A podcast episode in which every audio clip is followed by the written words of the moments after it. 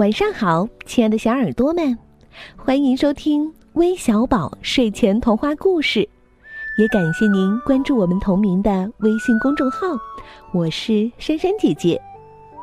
今天我要给大家讲的故事啊，题目是《蝴蝶精灵》，快竖起你们的小耳朵听故事吧。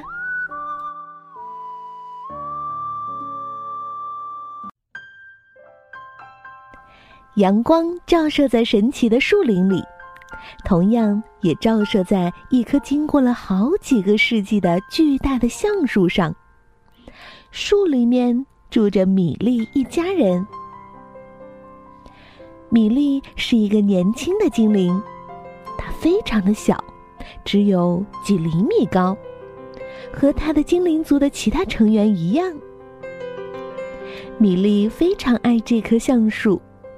因为蛀虫们已经把这棵古树雕刻成了一个美丽的艺术品，但是现在米莉正遭受着一种神秘疾病的折磨，就连有魔力的医生都没有办法治愈她。她从没遇到过这样奇怪的病。她翻开前一个魔力医生留下的书，遗憾的是。也没有这种病的记载。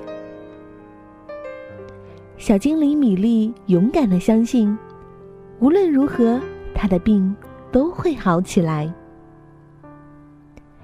冬天对于躺在病床上的米莉来说太漫长了。她虽然站不起来，但是并没有失去斗志。接着，春天来了，同时也带来了希望。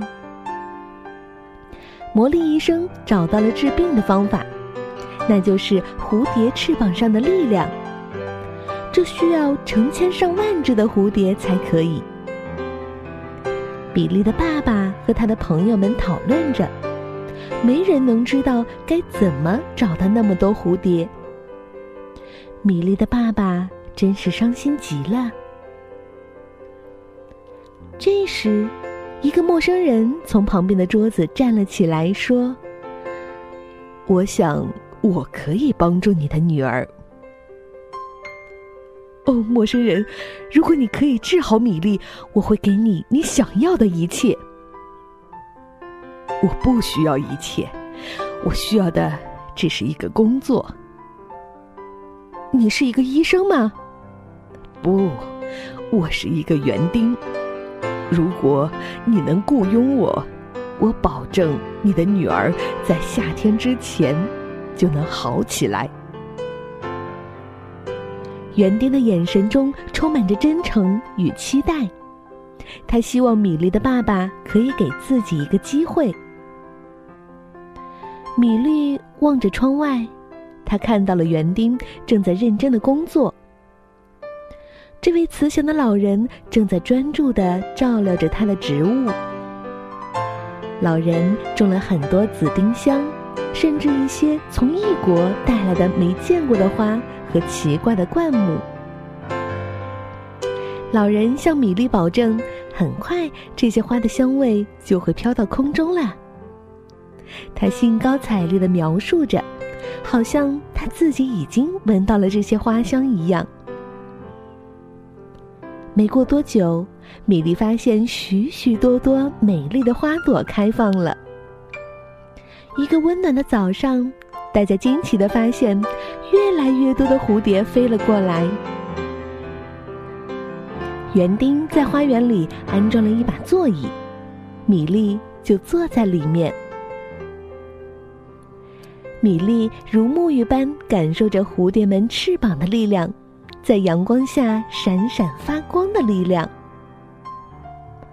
一周之后，米莉痊愈了，她美丽的翅膀又恢复了光彩，她的脸上闪烁着健康的光亮。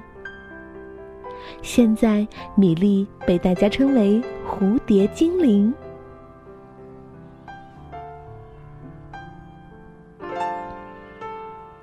小朋友们，是不是也都很喜欢蝴蝶呢？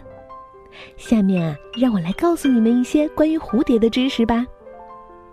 蝴蝶是节肢动物，全世界大约有一万四千多种，中国就有一千两百种。它们身上色彩鲜艳，有很多条纹。而蝴蝶的翅膀上的鳞片不仅仅能让蝴蝶看上去美丽，更能保护蝴蝶。它的鳞片里面含有丰富的脂肪，所以就算是下雨天，蝴蝶也是能飞的。小朋友们，你们在知道这些知识以后，是不是会更喜欢蝴蝶呢？那我们今天的故事就讲到这儿了。来看看都有哪些小听众点播了故事吧。